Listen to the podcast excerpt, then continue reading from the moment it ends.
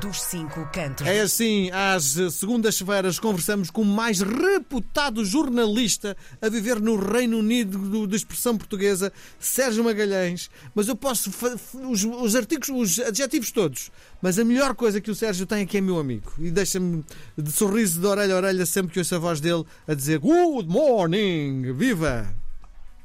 Good afternoon, actually. Boa tarde. Como é que estamos? Estamos bem, muito obrigado. Está, não está muito frio, como esteve na semana passada. Semana passada estava de arrepio. Esta semana não, estamos, uh, tivemos um, um, fim de semana até ameno, um, com chuva, daí não haver tanto frio, há mais umidade, claro está. Um, hoje não está a chover, está um dia até agradável, digamos assim. De manhã choveu um pouquinho em Londres. Uh, mas uh, durante o resto do dia, uh, digamos, a partir do meio da manhã e, e, até agora que a noite já se pôs, Miguel, a noite já se pôs aqui em Londres. Nossa, quatro e meia, não é? Quatro e meia a noite já se pôs.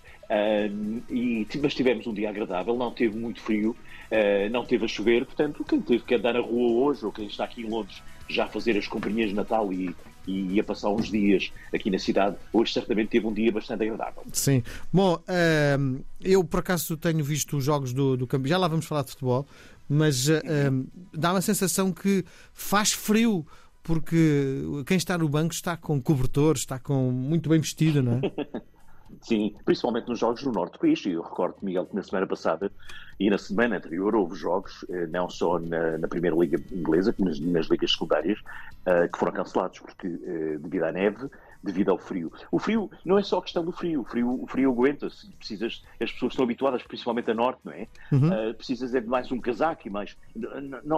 Nós condicionamos, digamos assim, uh, da melhor maneira para não termos frio. Nós sabemos como nos havemos de vestir uh, para que, que, que, nos, que, fiquemos protegidos, principalmente num ambiente como o futebol, em que nós estamos parados, não é? Temos que olhar para, para o campo, ver os que está a mexer são os jogadores, não é o público. Nós mexemos os olhos, uh, mas isso não aquece.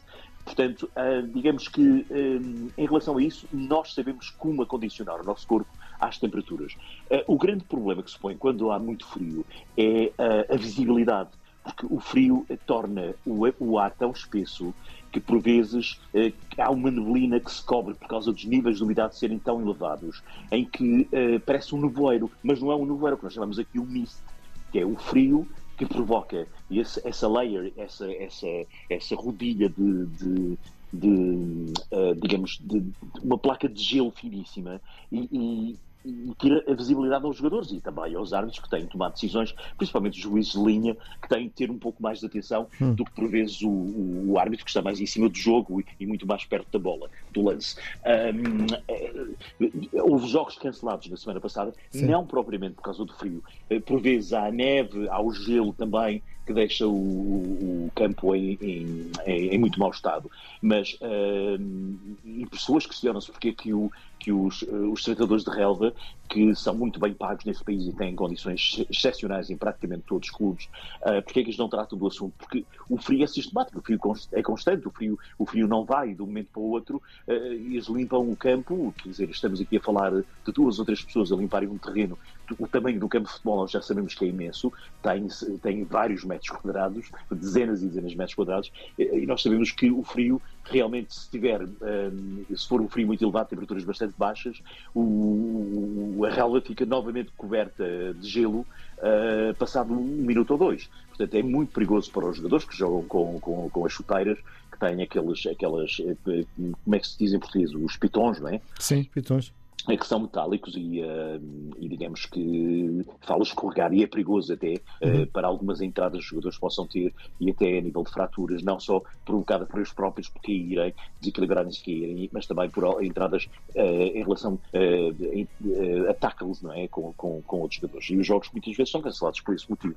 Não foi o caso deste fim de semana, como tu disseste muito bem, e tivemos aqui portugueses muito bem sucedidos. Sim, bom, então já que estamos a falar nisso, para não voltarmos mais à frente ao assunto de futebol, vamos eh, matar já, salvo seja, o assunto Marco Silva, que goleia e é considerado quase um herói no Reino Unido, não é?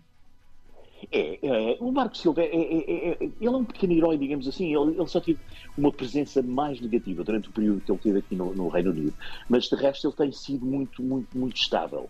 Uh, e, e, o, Marco, o Marco Silva, uh, principalmente nesta, nesta aventura que já tem dois anos com o Fulham, Uh, ele não tem uma equipa brilhante. Ele uhum. tem jogadores que, digamos, de alguma forma poderão ser um bocadinho uh, acima da média nos seus próprios países. Dou aqui o exemplo do, do ponto de lança do Jiménez, que teve durante muito tempo sem marcar gols, ele veio do Wolverhampton, que também teve duas épocas muito más depois de uma lesão.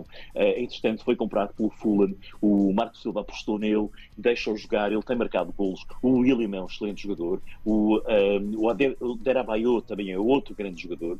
O, o, o, o líder ontem foi sem dúvida o, uh, o Wilson que marcou um gol aos 60 minutos, uh, mas também o, o, nosso João Palhinha. O nosso João Palhinha é, de facto, é pedra basilar. Tu achas que não é uma grande equipa? Só...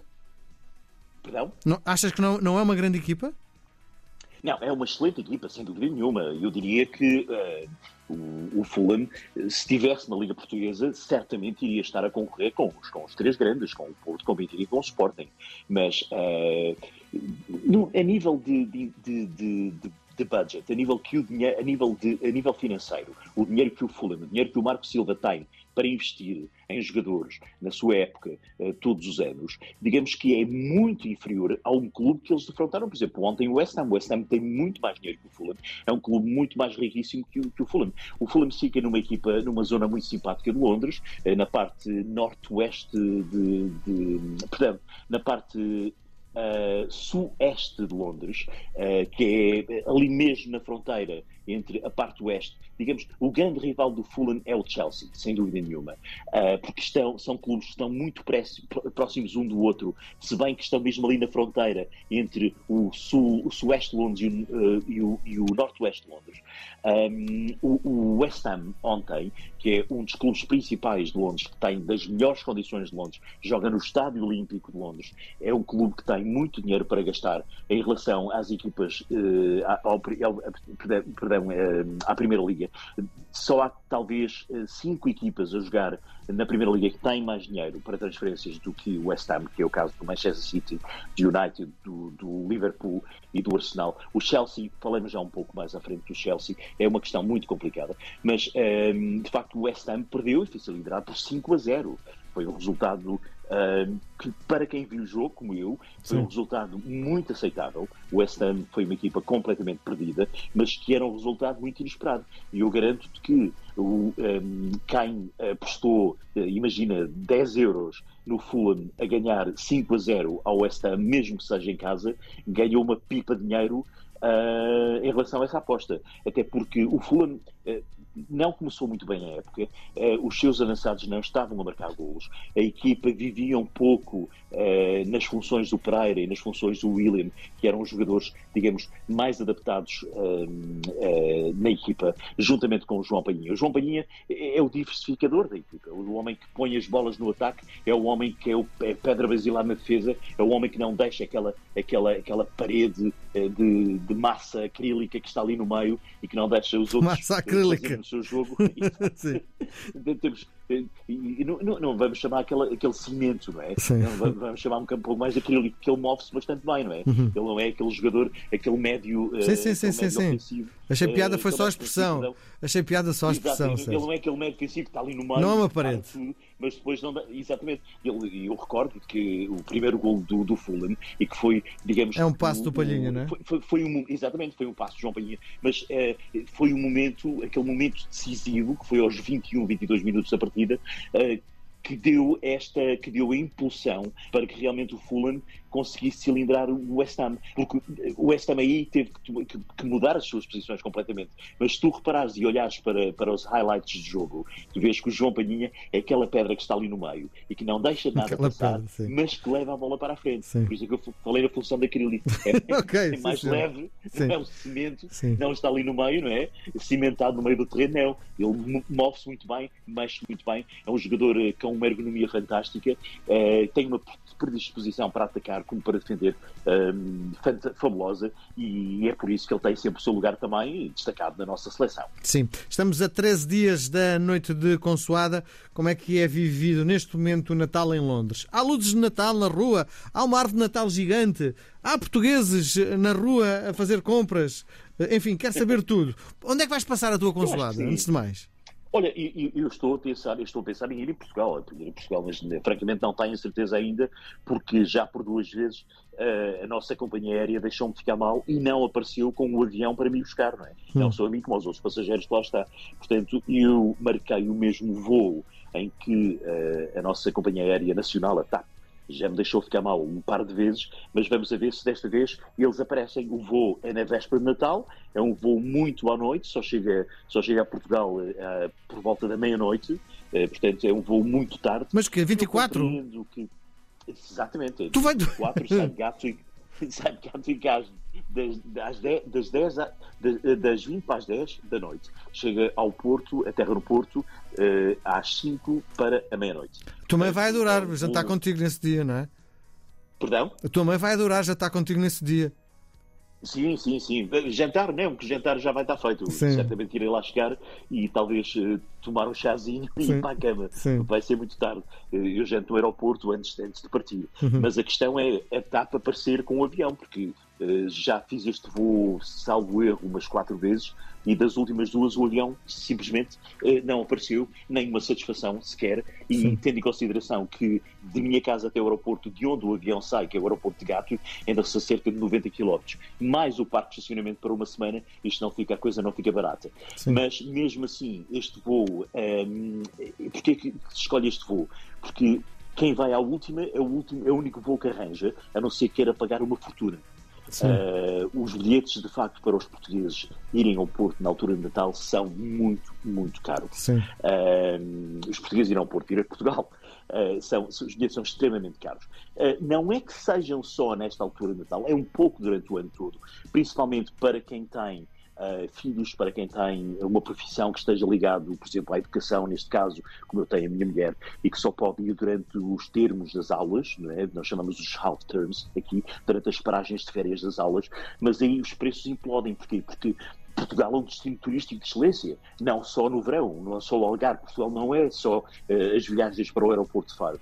Uh, uh, há milhões e milhões de estrangeiros a visitarem Lisboa, a visitarem o Porto. São cidades que têm um turismo imenso, principalmente no Reino, do Reino Unido, em que há muitas companhias aéreas a viajar para, para, para o nosso país, até as low cost, temos a EasyJet, temos o EasyAir, temos a Ryanair, temos montes de companhias aéreas que saem deste país, que, que, vão para, para para o nosso e que atra atraem muita gente. E então é óbvio que os preços durante esses períodos implodem, mas na altura de Natal, digamos que aquela, aquela matemática que o computador já tem para pôr os preços a eh, níveis exorbitantes já existe desde sempre, Sim. mesmo antes de Portugal ser o destino, ou de Lisboa e do Porto serem um destino turístico que são neste momento. Portanto, ir, ir uh, passar o Natal ou passar a Páscoa.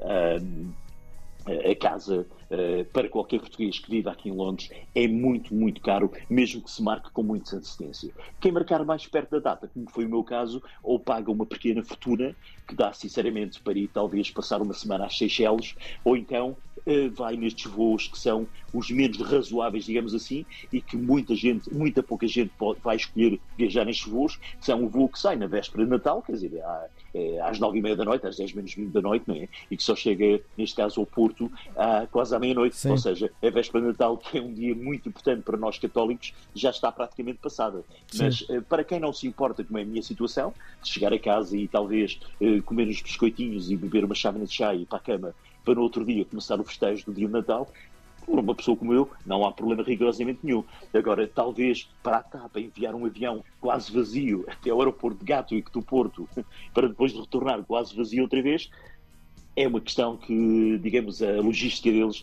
já irá pôr um, alguns pontos de interrogação e talvez por isso eles não apareçam. Mas uma mensagenzinha a dizer nós não vamos buscá-lo, sabe?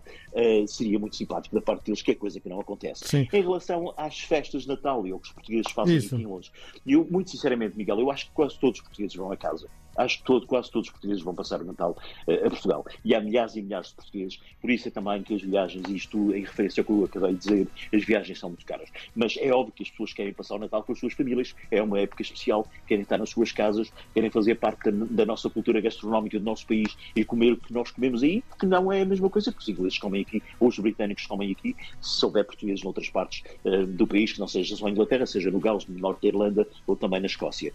Um, em relação às, às às luzes, são as luzes todo o ano. Tivemos há cerca de seis ou sete anos atrás uma empresa portuguesa a instalar as luzes de Natal. Este ano não foram os portugueses, mas as luzes de Natal já estão todas bonitas pelo Oxford Street, uh, Oxford Circus, uh, abaixo até uh, a Leicester Square.